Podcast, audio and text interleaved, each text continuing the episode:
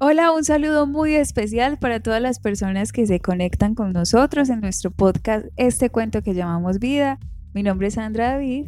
Erlaine Zapata. Y Eliana Madrid. Los saludamos desde Medellín, Colombia, una ciudad muy primaveral. No y un tanto, no tanto. ahí va, ahí va menguando. Pero igual los queremos saludar. Nos uh, hacen muy felices poder hacer este podcast realizar varios episodios para ustedes, para que sean de bendición en sus vidas.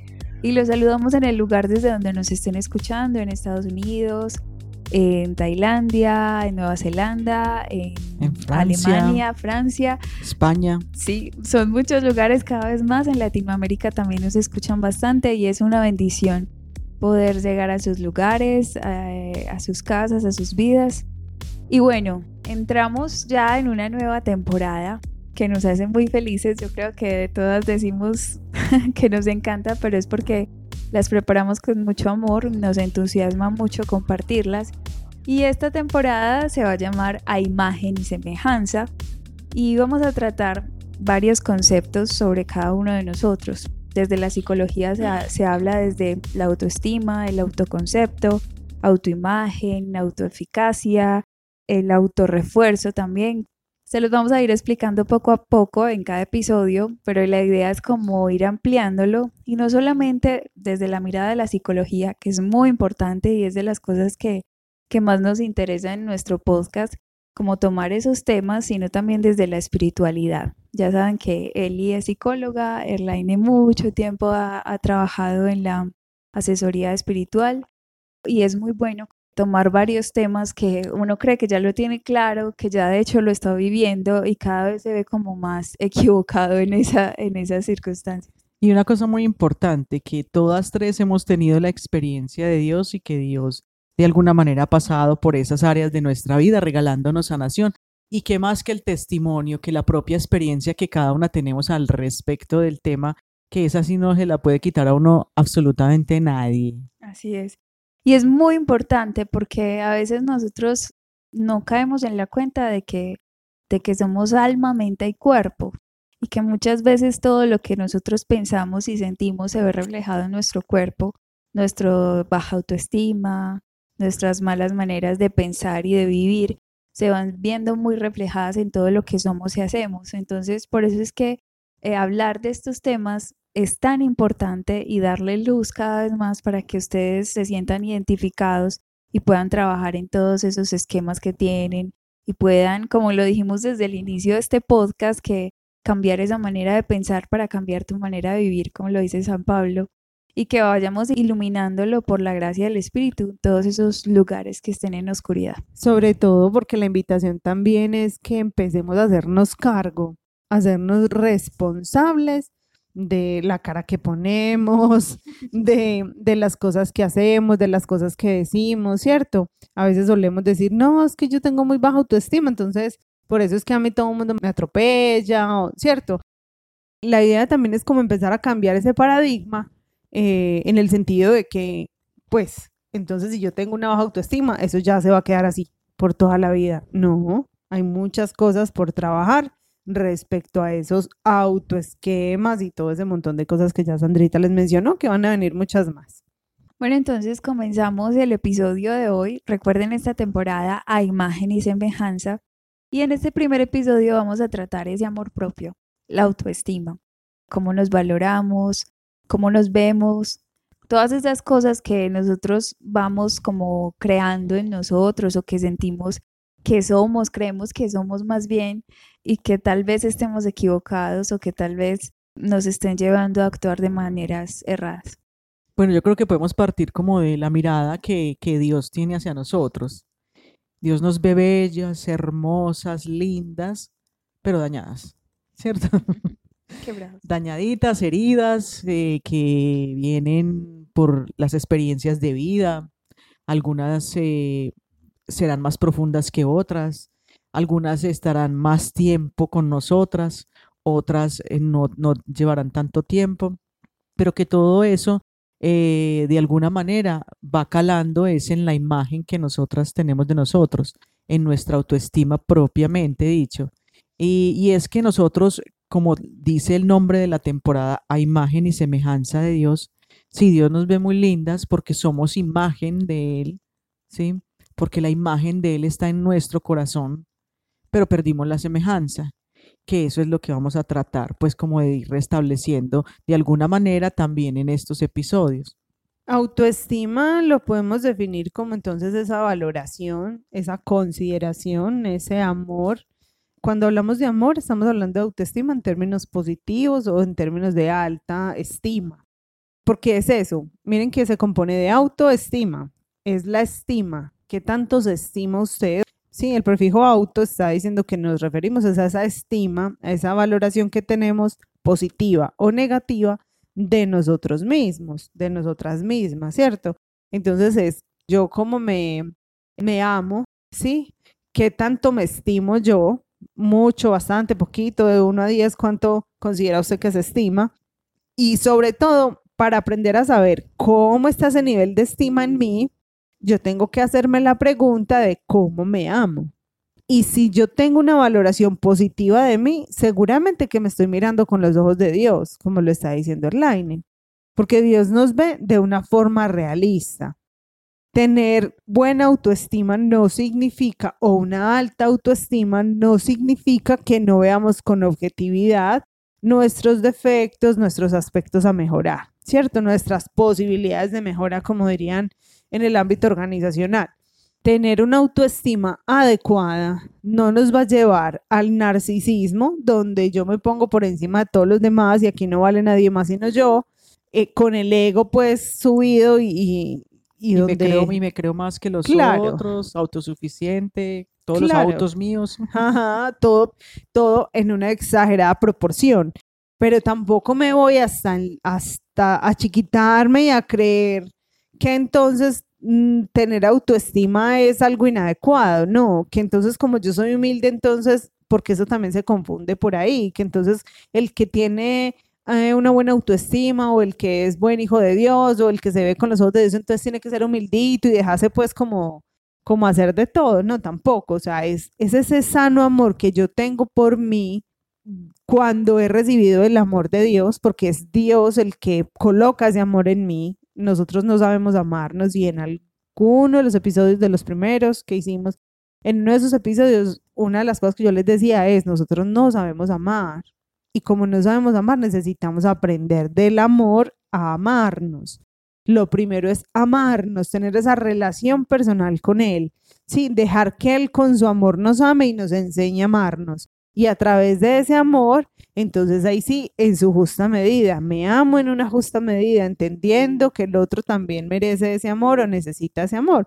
Entonces es eso, cuando nos miramos con los ojos de Dios, nosotros y nos amamos con el amor de Dios, también nosotros somos capaces de amarnos en las proporciones eh, adecuadas.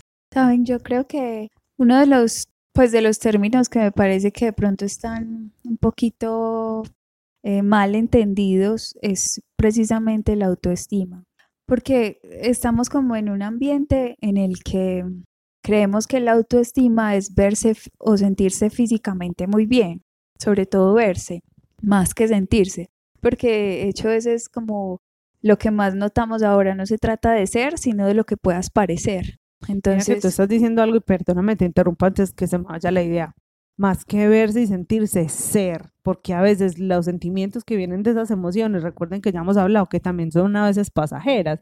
Entonces yo no puedo pensar que tengo una baja autoestima porque tengo sentimientos de tristeza cuando son naturales y hacen parte de nosotros. Entonces, ahí antes de que se me fuera la paloma.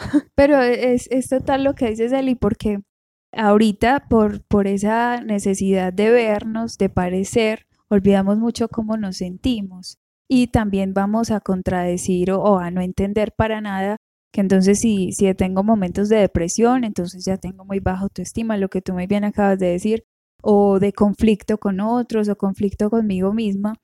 Y yo creo que como seres humanos siempre vamos a tener situaciones que nos retan. Entonces eso no quiere decir que, que porque tú estés eh, enojado o frustrado o hayas tenido un mal día, entonces tengas una muy baja autoestima.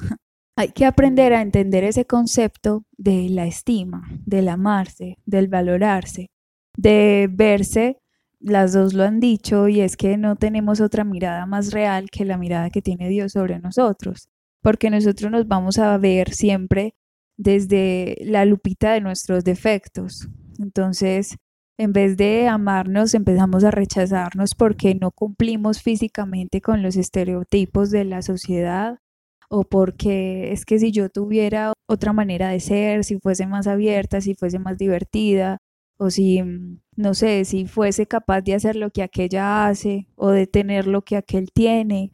Me imagino que esas cosas pueden ir creando en nosotros ciertos conceptos porque yo creo que la autoestima también va muy ligada a ese concepto de nosotros mismos, o sea que ese amor que nosotros nos tenemos o no nos tenemos nos va dando una razón de por qué me quiero o razón de por qué no me quiero. Claro, Sandrita, es que ahorita lo dijiste bien. Nosotros no, pues pensamos que porque si entonces estamos tristes o si nos enojamos con alguien, entonces ya eso es baja autoestima o que no podemos sentirnos así porque entonces ya tenemos baja autoestima. No, el problema es lo que usted hace con eso que si cuando usted siente eso, empieza a decirse, ah, yo soy bien boba, es que yo no sirvo para nada, es que qué pereza, y empiezas, además de decirte, también empiezas a tratarte mal. Ah, es que definitivamente yo sí soy muy bruta, yo no sirvo para esto, o lo que sea, ¿cierto? O, yo soy un estorbo. relaciones, porque la gente también les llega con eso, no, no, es que a mí ninguna relación funciona, no me funciona, entonces yo no sirvo para tener relaciones afectivas con nadie. Exacto, el problema es cuando uno empieza a lastimarse, a aporrearse, cuando uno empieza a lanzar juicios de valor sobre uno, cuando empiezas a partir de un error, una equivocación, una situación, un sentimiento, una emoción, si ya tú te crees mal, que estás mal o que eres defectuoso, que eres, y eso va en contravía al proyecto que Dios tiene para nosotros, a la mirada, la visión y el amor que Dios ha puesto en nuestro corazón. Así es. Yo cuando le pongo, por ejemplo, a la gente a trabajar esa parte de la autoestima, parto de dos, de dos conceptos bíblicos. El primero es el primer mandamiento, ¿cierto? Pero no así como está el primer mandamiento, que sabemos que en el primer mandamiento hay tres en, en uno, no así al derecho, sino al revés. Es decir, el primer mandamiento es amar a Dios sobre todas las cosas, al prójimo como a ti mismo. Yo les digo, bueno, ¿cómo te amas así? Mira a ver cómo te amas. Entonces, ahí está lo que venía diciendo Sandrita ahora. ¿Cómo te amas? Es buscar tus valores, buscar tus cualidades, qué es lo que te gusta hacer cuando estás sola, qué es lo que te gusta hacer cuando estás contigo misma, qué es lo que disfrutas hacer. Y uno se encuentra cuando está trabajando esa parte, porque me ha pasado con algunas amigas y con mi propia experiencia y con algunas personas que he acompañado, que uno se encuentra con que hay cosas que uno hacía de pequeño que olvidó hacer después cuando grande, pero que uno disfrutaba de eso. Y cómo se reconecta uno con uno cuando uno le dice, ¿y por qué no vuelves a hacer esto? Por decir algo, no sé, em, me gustaba cuando estaba chiquita ir a, sentarme al parque a comerme un cono, un helado, y no lo volví a hacer. Entonces uno les dice, bueno, vaya y hágalo. Y cómo se sienten de bien cuando vuelven y lo hacen, ¿sí? Reconectan con ellas mismas. Tú estás haciendo una cosa que yo suelo hacer eh, cuando, pues porque cuando hacemos acompañamientos espirituales de, de alguien que reconoce esa visión de Dios y ese amor y a Dios como el centro de su vida, pues es, digamos que se trabaja de una manera más, más puntual desde el espíritu, porque desde ahí para nosotros es como, como lo más fundante y lo principal. Pero cuando yo tengo que atender personas que pues es más secular el asunto, yo lo que empiezo a explicarles son los lenguajes del amor. y, y les explico cómo se aman ellos, intento que identifiquen cómo se hallan desde, cómo se llaman, perdón, desde esos lenguajes del amor Em, les primero los invito a identificar, incluso que lo identifiquen en sus familiares más cercanos, cuando están teniendo eh, diferencias con la familia, con los hermanos. Con... Entonces lo que hago es que la persona lo primero que haga sea identificar esos cinco lenguajes del amor, que identifique cuál es su lenguaje. Por ejemplo, si mi lenguaje es el tiempo de calidad, entonces yo me voy, me como un cono conmigo y así me amo. ¿Cierto? Entonces es empezar, si tu lenguaje son las palabras de afirmación, venga, cuando usted se mira al espejo por la mañana, ¿qué es lo primero que se dice? empiece a decirse algo bonito o hágase un guiñito, un guiñito de ojo, o dígase hermosa, linda, carajo, pues algo así, ¿cierto? Pero es empezar identificando el lenguaje del amor para que empecemos a amarnos desde ese lenguaje y nosotras mismas y nosotros mismos empecemos a llenar ese tanquecito del amor que necesitamos. Y ese igualito, así como tú lo estás diciendo, si a mí me gusta el tiempo de calidad y pasar tiempo, pues entonces empiezo a pasar tiempo conmigo y me vuelvo mi mejor amiga. Claro. Hay dos cositas que quisiera resaltar de las dos, y es que ahorita, Merlaine, tú decías algo sobre los valores que vamos buscando, ¿cierto? Como ir buscando esos valores en nosotros para identificarnos. Pero lo, lo, digamos, más cuestionante es que a veces estamos buscando esos valores en lo externo, o sea, valores, si esta persona me acepta, o si tengo esta posición, o si consigo otro. Entonces, todo eso, según lo que yo tenga en lo externo, eso es lo que me da valor a mí. Si no hay esas cosas a mi alrededor, yo no me siento ni valorado ni estimado, que es algo importante en la autoestima, pero no es todo lo que te define. No te define si el otro te dice que está bien. Yo creo que de las cosas que más nos retan en crecer en la autoestima es encontrar ese valor sin necesidad de que te lo den, sino tú sentirlo, tú sentir ese valor de que vales por quien eres, vales por lo que eres. Y otra de las cosas que decía eh, Eli sobre el lenguaje es que el lenguaje de hecho va construyendo en nosotros una manera de pensar y una manera de hacer. Y de las cosas que, más terapeutas he escuchado que hacen es que le piden a la persona que hable constantemente sobre algo. O sea, si tú te sientes insuficiente ante la vida, cada vez habla más yo soy suficiente. Si te sientes eh, triste o algo por alguna realidad, cambia esa palabra y la palabra de hecho va transformando en tu interior. Y así era como Jesús sanaba a las personas a través de las palabras. La palabra tiene poder, y ya lo hemos dicho muchas veces, tiene poder para crear y para matar también. Eli lo está diciendo muy bien ahora, cómo te estás hablando, cómo estás pensando sobre ti y que eso se ve reflejado en tu hacer cotidiano. Entonces, como resaltar, nosotros tenemos que tratar de no buscar nuestro valor en las cosas que tenemos, sino en las cosas que somos y el único que te dice realmente quién eres siempre va a ser lo que decía Erlaine ahorita del amor de Dios. Te miras con el ojo de Dios. Si te miras desde tu ojo imperfecto, vas a encontrar imperfección. Y cómo te estás hablando, qué palabras te estás diciendo constantemente. Hay algo importante en lo que estás diciendo em, en el tema del valor que nos viene de afuera. Em, es algo que es normal es natural porque nosotros cuando salimos del vientre de mamá y cuando empezamos a formarnos, cuando empezamos a, ser seres humanos, curiosamente nosotros no nacemos seres humanos, nosotros nos vamos construyendo y es una construcción que dura pues como siempre, ¿cierto? Nacemos, pues nacemos, digamos, como especie sí, pero como seres nos vamos puliendo y nos vamos construyendo toda la vida toda la vida y quienes somos creyentes y cristianos, em, sabemos que el modelo, nuestro modelo es, es Jesús, el modelo de humanidad. Pero entonces es normal que nosotros a veces necesitemos que de afuera nos den ese valor. Y eso es normal hasta cierta edad, porque mi estima se está formando, mi concepto se está formando y es algo que yo misma no me lo puedo dar es algo que alguien más, generalmente nuestras figuras de autoridad, nuestros cuidadores, después se va volviendo nuestros pares, sí, nuestros, o sea, es decir, la sociedad, los compañeros, los amigos y personas que se van volviendo significativas, nos van poniendo a nosotros ese valor, nos van dando ese valor, hasta que ya nosotros como que cuando desarrollamos un criterio en la adolescencia, ahí es donde decimos, bueno, un momentico, eh, si será esto o, no será esto, pues como en esa formación de la personalidad, ¿cierto? Cuando yo voy descubriendo cosas de mí que puedo ir cambiando, cosas que puedo ir recibiendo, adaptando más, entonces mm, en el tema de recibir el valor de afuera es necesario y es importante. Es importante decirle a un niño, eres valioso, tú eres importante, es necesario decirle a un niño, Mm, mira lo bien que estás haciendo eso, eres muy inteligente, eres adecuado, eres, es importante decirle al niño, pero si usted ya tiene 40, 50, pues perdón ahí por la edad, pero estoy intentando poner un rango de edades alticos, pero si usted ya es un adulto y necesita para para conocer su valor propio que otros le estén diciendo, ahí sí hay una dificultad. Porque eso ya debería estar instaurado en usted. Usted ya debería sentirse bien, bueno, agradable y perfecto, como, como dice que es la voluntad de Dios. Porque el hecho que usted esté vivo hoy, usted y yo estemos vivos hoy, es porque es voluntad de Dios y la voluntad de Dios es buena, agradable y perfecta. Entonces usted es bueno, es agradable y es perfecto.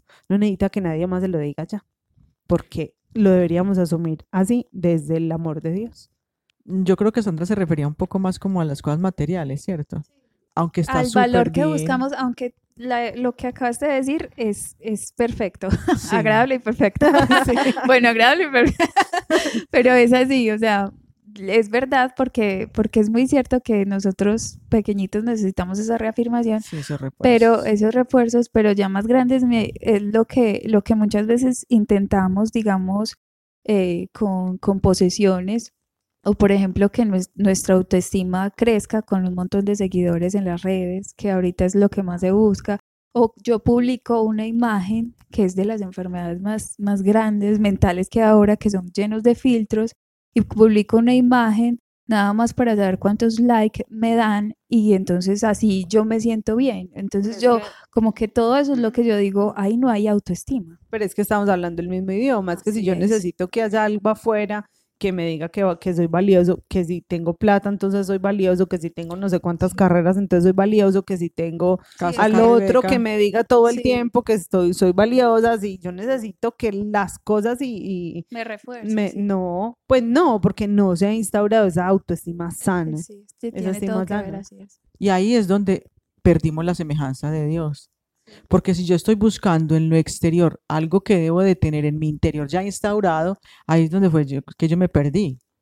Perdí completamente la semejanza de Dios y ahí es donde yo tengo que restablecerla, porque yo no valgo por lo de afuera, por las cosas materiales que tenga o no tenga, o por si tengo cinco mil seguidores o no sé cuántos y los yo no sé cuántos a lo que monté, sino que yo valgo es por lo que tengo adentro, por quién soy yo, por mis valores, por mis principios, ¿sí? En lo que creo, en quien creo. El valor mío está adentro, no está afuera. Es que yo no soy un carro, yo no soy una casa, yo soy un ser humano que valgo por lo que hay dentro. Esto que, sabemos que de afuera es el estuche, ¿sí? Y que algún día el estuche no va a estar, pero que queda precisamente lo de adentro, lo que yo construí, ¿cierto? Y les quedé viendo de ahorita la segunda cosa con la que yo pongo a trabajar la autoimagen, ¿cierto? Que es partir desde el principio, desde el Génesis, ¿sí? Desde Dios nos creó y vio que estábamos muy bien hechos, aparte de que nos creó a su imagen y semejanza. Entonces es porque nosotros prima más lo bueno que lo malo. Y como decía Sandrita ahorita más atrasito, que a veces nos quedamos mirando como eso maluquito que tenemos, es decir, no nos quedemos mirando el punto negro en el tablero blanco porque nosotros prima más lo blanco que lo negro. Priman más los valores y las cosas positivas que las cosas negativas. Entonces, y eso es en todos los seres humanos, en todos los seres humanos porque recordemos que todos tenemos la imagen. Lo que perdemos es la semejanza. Hay que volver entonces sobre esos términos y buscar en mí qué es lo que yo no estoy viendo y por qué no me estoy viendo que quede muy bien hecha, qué es lo que no me está dejando ver porque quede bien hecha. Y ahí voy a encontrar unas respuestas bien interesantes porque me voy a encontrar con miedos, con inseguridades, con pasiones, con un montón de cosas que realmente yo fui absorbiendo, que uno empieza a absorber, tal vez desde pequeño, pero que esos refuerzos, como decía Eli ahorita, son muy importantes porque me ayudan a construir una imagen sana, pero que tal vez por mis inseguridades yo refuerzo en mis edades adultas, esos miedos, esas inseguridades, y eso es lo que hay que trabajar. Sí, hay una, una distorsión muy grande porque yo creo que la sociedad sabe que el tener claro estos autoconceptos, lo que piensas de ti, cómo te amas y todo esto, pues eh, es importante para el ser humano, lo va construyendo. Pero en esa medida, como una gran verdad se ve absorbida entre un montón de mil mentiras. Entonces te dicen te tienes que amar o tienes que hacer o tienes que, o si te quieres amar usa esto, o si te quieres sentir bien haz esto, o si te quieres eh, mil cosas que, que entonces lo que hacen es como que en vez de llenarte, te van dejando cada vez más vacío y más perdido de ti. Tú dices que para encontrar la felicidad o para sentirte bien contigo misma o mismo, te tienes que hacer determinadas cirugías o te tienes que hacer determinadas cosas para, para, no sé, lograr la felicidad eterna o la perfección, entre comillas, que vamos buscando los seres humanos tan equivocados, porque hay un, más bien una distracción total en el que tú no te estás viendo ni siquiera entendiendo quién eres, sino que alguien te está diciendo cómo tienes que ser. Entonces tú ni sientes, ni haces, ni quieres. Entonces vas como perdido, llevado como borrego al matadero y cuando llegas a entrar en ti mismo, que es de las cosas más bonitas del texto de, del hijo pródigo, cuando vuelve a, a entrar en sí y reconocerse y darse cuenta de qué es lo que necesita, te ves alrededor de marranos, por decirlo así. Eh, y, y luego, luego te das cuenta, yo en qué momento, Señor, perdí la vista de quién era y cómo me olvidé tanto y cómo me perdí y cómo le hice esto a mi cuerpo, cómo estos pensamientos llegaron a mí. Entonces, tantas cosas que, que la verdad se van mostrando a través de una baja autoestima o mala entendida esa autoestima. Eh, ustedes me hacen acordar de una historia que se llama Fanega de Diamantes. No sé si la han escuchado. No. Esa historia cuenta de un hombre que deseaba, y era muy ambicioso, deseaba, era granjero y deseaba poder, fortuna, gloria. El hombre quería plática él era rico, pero pensaba que sus riquezas pues no eran suficientes para colmar esas ambiciones. Entonces se dio cuenta, supo que los diamantes eran las joyas más preciosas, que eran las más valoradas. Entonces él dijo, no, yo tengo que conseguir buscar unas minas porque es que ya con eso yo ya no solamente un diamante, yo necesito son las minas, lo que produce los diamantes. Entonces él lo que hace es que vende la granja y se va y recorre montañas y, por todas partes, ríos, llanuras, él se va, él vendió todo lo que tenía y se fue a buscar eh, las, minas. Ajá. Nunca tuvo éxito en encontrarlas. Y un día sin dinero y desesperado, medio enloquecido, se lanzó a las aguas del Mediterráneo y murió ahogado. Dice así la historia. Pues resulta que la persona que le compró la granja donde él vivía, se encontró una vez ahí en el río una piedrita muy bonita que reflejaba los rayos del sol, brillante, brillante, y se fue y la hizo analizar y resulta que era un diamante de incalculable valor. Era un diamante hermoso lo que tenía en esa finca. Esa finca era la mina de los diamantes que este hombre tanto quería encontrar. Ahí donde él había abandonado inicialmente, otro encontró algo mejor. Entonces, más o menos es así, como que, como que nosotros no vemos lo valiosos que somos, no vemos todo lo hermoso que tenemos y salimos en búsqueda de un montón de cosas afuera y que creemos que no, y a veces lo mejor está ahí pero nos hace falta verlo, nos hace falta apreciarlo, nos hace falta aceptarlo. La primera cosa que uno tiene que trabajar si quiere mejorar su autoestima es la aceptación, autoaceptar todo ese montón de cosas de su vida, el color de sus ojos, todo físicamente, cómo pienso, cómo, cómo soy, empezar a aceptar, a empezar a aceptar mi historia y que yo hago parte de esa historia. Eso es lo primero que hay que empezar a hacer. Entonces, mm, muchas personas pues como que creen que es afuera donde tienen que encontrar lo que realmente tienen en el interior. Lo que tienen ahí, una fanega, una mina de diamantes es lo que hay ahí adentro. Pero es que así somos los seres humanos, buscando afuera lo que está adentro. Se fue a buscar afuera la riqueza que tenía ahí, en la mm. casa, en el hogar. Y yo creo que pensamos mucho, chicas, y todos los que nos escuchan, que la autoestima se va a quedar solamente en el concepto de mi apariencia, de cómo me veo y cómo me ven. Y yo creo que va mucho más allá porque mientras las escuchaba en tantas cosas que han dicho, yo pensaba, cuando tenemos una sana autoestima, que yo creo que Jesús la tenía porque era un hombre libre y libre, una libertad bien entendida desde Dios, pues lograba transmitir todo su ser, hablar con verdad, con bondad, con certeza, Yo creo que cuando nosotros tenemos una autoestima distorsionada en la que solamente nos estamos enfocando en un concepto de mi apariencia, entonces solamente logramos expresar eso. Pero ¿y qué más? ¿Qué más tienes para dar? ¿Qué más tienes para ofrecer?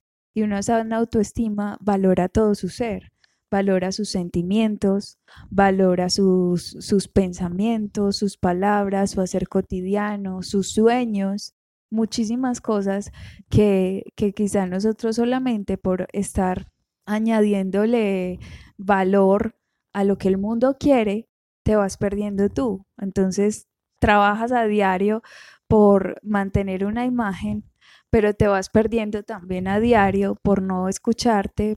Y yo creo que somos un todo. Sí que es importante cuidarte. A nosotros nos gusta mucho hacer ejercicio, pues yo creo que encontramos tranquilidad también en eso. No estamos diciendo que no, que no cuides ni valores tu cuerpo, claro que sí, es un todo. Pero hay muchas otras cosas que deberías prestarle atención solamente de enfocarte en algo que también criticas a diario. Porque luchas a diario por tener algo, por obtener cierta figura, pero como no, no la consigues, porque nos vamos haciendo también perfeccionistas, como no la consigues, pones metas inalcanzables y no te amas y constantemente te estás rechazando. Mira, me están haciendo caer en cuenta de una parte también que es muy importante cuando uno trabaja la autoestima. Y es así como yo cuido mi cuerpo, que sería como lo exterior, ¿qué es lo que yo estoy dejando entrar en mi mente y en mi corazón? ¿Qué pensamientos dejo entrar? ¿Qué pensamientos dejo, les doy rienda libre? ¿A qué pensamiento le doy rienda libre? ¿Cierto? Para las personas que tienen buena imaginación, así como yo que tengo una imaginación súper volátil. Entonces uno tiene que cuidar mucho eso. Por ejemplo, yo que tengo esa imaginación así, yo tengo que cuidar mucho lo que dejo entrar a mi imaginación y con qué me quedo de lo que me dicen, ¿cierto? Y que estoy dejando entrar a mi corazón, que dejo que se vaya hasta allá al corazón, porque por lo general la gente lo que deja entrar en la mente y en el corazón, y entendamos la mente también como aquellas cosas que yo empiezo a recordar de lo que ha sucedido, son las cosas negativas, ¿cierto? Entonces, ah, que es que me dijo, eh, sí, que como estaba linda hoy, que qué peinado tan bonito, que qué zapatos tan lindos, que estaba radiante hoy, pero que hice mal una factura y justo uno se queda con que eh, hiciste mal la factura, ¿cierto? Entonces, y obvio todo lo demás, que fue más importante. Entonces, yo con qué me estoy quedando, qué es lo que estoy dejando entrar en mi mente y en mi corazón. Lo negativo para afuera, a no ser que sea una crítica constructiva, que pocos nos, que poco nos hacemos realmente. Cuidar mucho, como les digo, lo que dejo entrar en mi corazón, porque al corazón es donde llegan las heridas más profundas, entonces hay que poner cuidado también con eso quisimos empezar con la autoestima porque pues Dios es amor y es precisamente en este ciclo de a imagen y semejanza, ¿cierto? En, en el que queremos empezar a hablar de todo eso que nos hace semejantes a Él. Y esa capacidad de amar, esa capacidad de amarnos, esa capacidad de entregar ese amor necesitamos trabajar eso que se llama la autoestima, porque si Él es amor y Él nos valora y Él nos ama, entonces nosotros también necesitamos hacer lo mismo.